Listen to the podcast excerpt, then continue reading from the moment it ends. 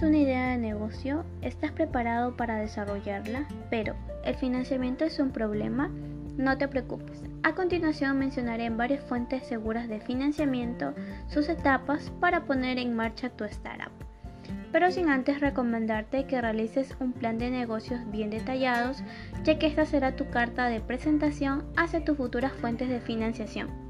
Bien, la primera opción a considerar como alternativa es conocida como las 3 F, Free, Family and Full. Esta alternativa nos va a permitir acudir directamente a nuestro círculo social es decir, amigos y familia. Es una entrada fácil, sin garantías y sin requisitos de inversión. La segunda alternativa que debemos considerar es el crowdfunding.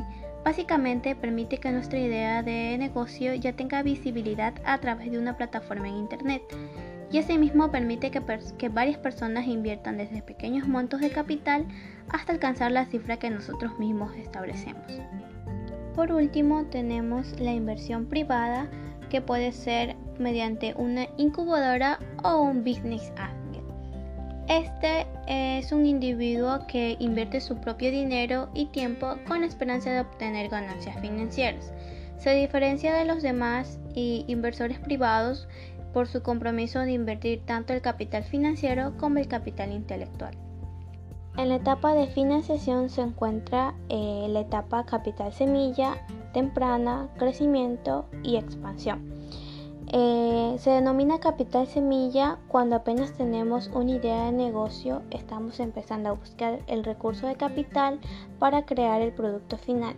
Bueno, en, este, en esta etapa, a medida que pasa el tiempo, no solo vamos a necesitar de nuestro esfuerzo y motivación, sino también de aliados estratégicos de alguna persona eh, que nos dé no solo soporte en dinero, sino también en conocimientos. Eh, la segunda etapa es temprana. Aquí normalmente ya el producto está en el mercado, ya hay clientes, ya hay, ya hay ingresos y aparecen los primeros gastos importantes como pueden ser los gastos de oficinas o de algún empleado. La tercera etapa es de crecimiento y es cuando ya tenemos un, un, negocio muy consolidado en el mercado, ya tenemos una serie de clientes que generan bastantes recursos para la compañía. Y la siguiente etapa es la etapa de expansión. Aquí normalmente también se acuden a los mismos agentes, pero esta vez por montos mayores de capital. Aquí se considera eh, llegar con el producto a otros países y también eh, lo que es la innovación en las características del producto. Muchas gracias.